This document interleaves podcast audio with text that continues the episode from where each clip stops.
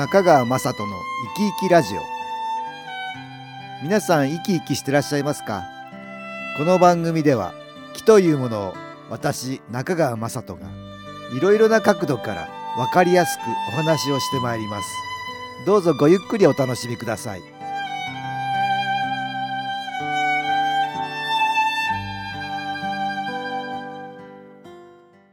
皆さんお元気ですか？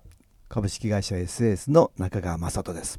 今日も東京センターの佐久間一子さんと気についてのお話をしたいと思います。佐久間さんよろしくお願いします。はいよろしくお願いいたします。そろそろねお酒のシーズンがやってきたかなと思うんですよ。はい、えーあの年末に忘年会だとかね、えーそういうことでたくさんあと新年にはねお酒飲むとかいろいろこうね皆さんお酒のシーズンでお酒に接する機会が増えるんじゃないかと思いますけど。ですね。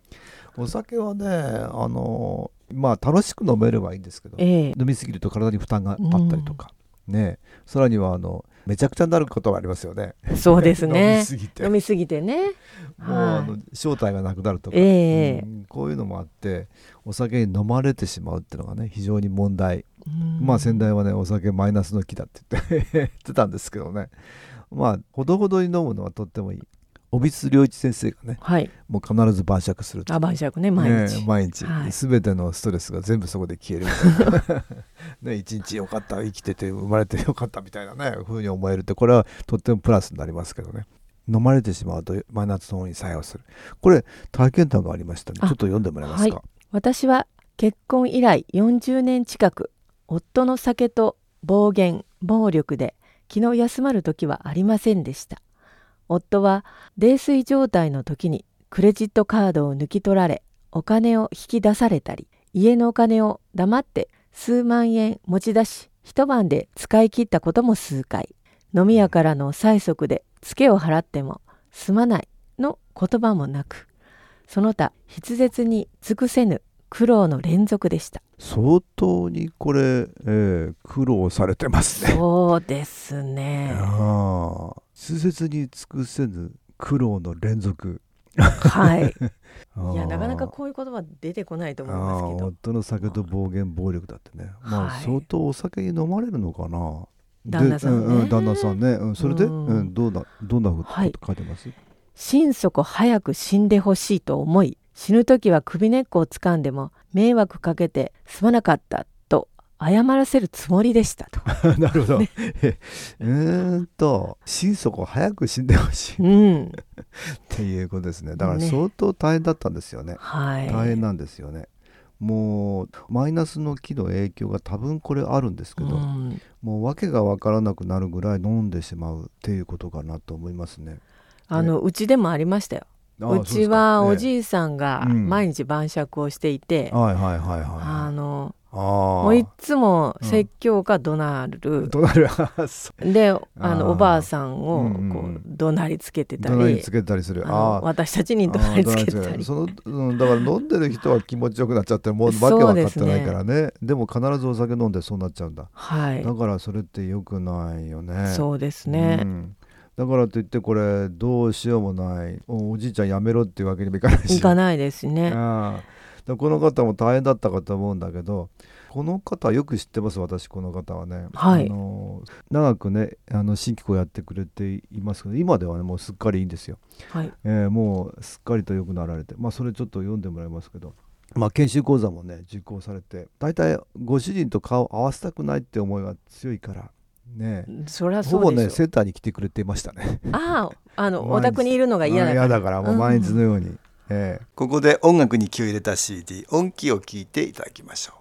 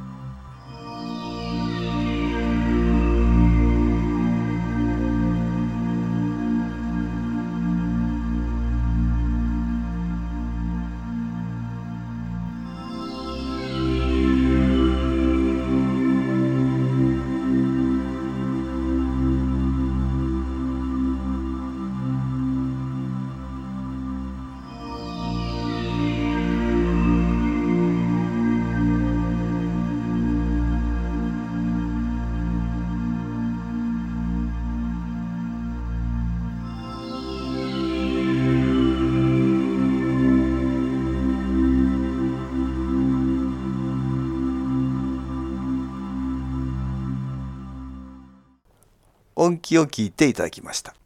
で歌劇のねセッションを受けたらね、はい。あの魂さんが出てきて、はい。要はね誰が好き好んで人を切るもんかとおうん。侍さんなんだよね、であはい。酒酒をくれって要は切った人がいるんだね。切った人がいるんだけどもそれをその辛さを紛らわせたくてうん。酒くれって言ってねあの叫んでるような魂さんが関係してたってあ関係してんたんですね、でもそれ気がいってねその辛かった魂さんがこう光になって消えてったんですよ。そしたらあう。んありがとうって最後はね楽になって消えていかれたんです。そうしたらね随分変われたようですよ。あ旦那さんのうん行動が変わら、行動が変わったってことですね。それがね体験談でありますね。ちょっと読んでもらえますか、夫はお酒の量も外に飲みに行くことも減り私の言動も私への言動も随分優しくなりあるよ突然考えたらいつもお母ちゃんに迷惑ばかりかけていた。これで洋服でも買って？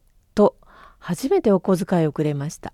改めて目に見えない世界との関係を確認させられました。だからこれその時にね何か気の影響があって変わった。だからご主人がちょっとじゃないね大きく変化したってそうですね。あるよねあのお酒に関係するマイナスの気ってありますね。このだから恨みつらみみたいにして辛かった魂さんいらっしゃったね、はい。そういう方の影響を受けてるとそうなるし。